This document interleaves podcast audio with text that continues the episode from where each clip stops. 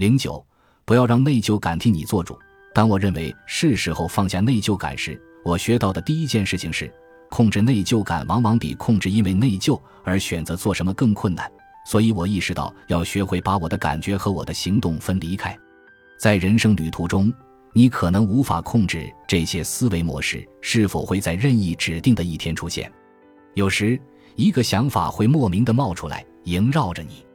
这时就需要你来决定要不要让他们控制你的方向盘，开始掌管你的选择。当意识到这些念头的存在后，你就可以有意识地化解自己的内疚感。不要忽视内疚感，相反，要勇敢地与其对话。我知道你的存在，但我不会选择听命于你。你不能替我做任何选择。我将积极努力地摆脱你，即使我做不到，我也知道不能让你为我做选择。标记出你的内疚。研究表明，命名或标记出你的情绪是控制他们的一个极其重要的步骤。当情绪在你体内产生后，给它加一个标签，这能在几秒之内在你的情绪和你对这种情绪的回应之间创建出一个缓冲空间。在处理像内疚这样的消极情绪时，这一点尤为重要，因为人有由着情绪立即做出反应的倾向。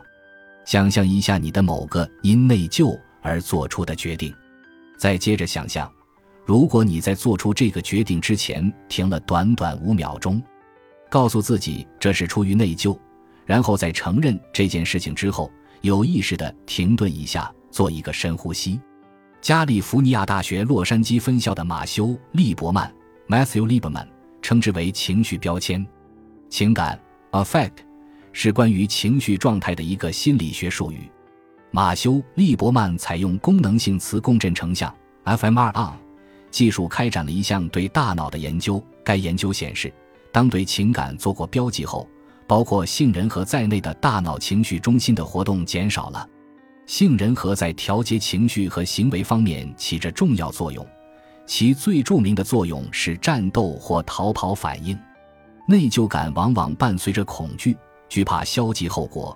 诸如惧怕遭到拒绝、责备和反对等，给内疚贴上标签，停顿下来，注意到它，深呼吸，这能让你有机会慢下来，以不同方式来处理它，从而打破自动的战斗或逃跑反应。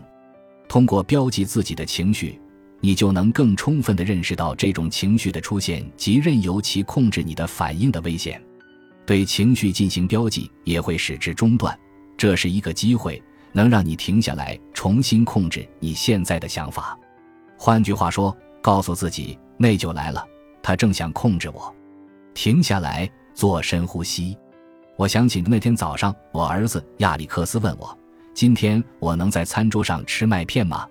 设想一下，在听到问题和回答之间的几秒钟内，如果我注意到了自己的想法，对自己说这是内疚赶上来了，然后深吸一口气。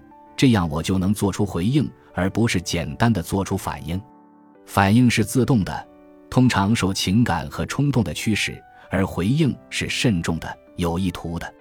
这么简单的标记步骤，不但在一些令人内疚的小事上有价值，在一些大事上也能强有力的作用。